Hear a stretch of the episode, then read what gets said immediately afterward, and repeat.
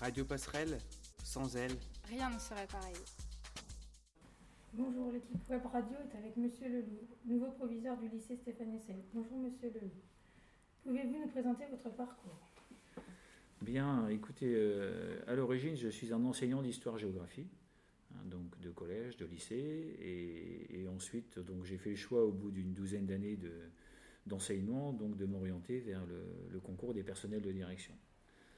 Donc, ce qui m'a amené à fréquenter tous les établissements, tout type d'établissements, c'est-à-dire principal adjoint de collège, proviseur adjoint de lycée, euh, principal en zone d'éducation prioritaire, et puis proviseur d'un lycée polyvalent avant de devenir ici proviseur du lycée Stéphane Essel, soit une bonne vingtaine d'années de personnel de direction.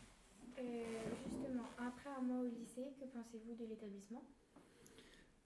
Ce que j'en pense aujourd'hui, c'est un établissement original, hein, qui est atypique parce qu'il est sur deux sites, euh, deux sites complètement différents euh, l'un de l'autre. Euh, et où on va avec plaisir. L'un incarne, je dirais, le côté moderne de ce qu'on peut proposer comme outil d'enseignement, et l'autre le côté plus traditionnel, mais je trouve qu'on y vit très bien dans les deux. Et que c'est vraiment intéressant pour les jeunes de pouvoir passer de l'un à l'autre. Là où beaucoup de monde trouve des inconvénients au fait qu'il y ait deux sites, moi je n'y trouve que des avantages pour les jeunes, je dirais, en termes de représentation et en termes de moments de vie aussi. quels sont vos futurs projets pour le lycée? Les futurs projets, pour moi, avant tout, ce sont des projets d'équipe. Il y a la perception qu'on peut avoir quand on arrive dans un établissement, mais il y a aussi et surtout euh, les personnes qui y vivent et qui font vivre l'établissement, c'est-à-dire les enseignants, les élèves, en priorité les élèves. C'est-à-dire quels sont les besoins des jeunes dans le milieu sparnacien. Hein, quelles sont les formations qui vont permettre aux jeunes de trouver de l'emploi sur place, aux jeunes de poursuivre leurs études dans les meilleures conditions. Hein, c'est à partir de ça qu'on construit un projet pour l'établissement, avec tout le monde. Donc c'est vraiment un projet global. Donc l'objectif, c'est de construire ce projet.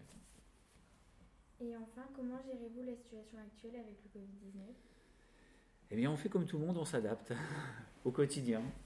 Au quotidien, en espérant que chacun fasse des efforts pour respecter les gestes barrières, parce qu'on on a mis l'accent dessus, mais on s'aperçoit que ça marche.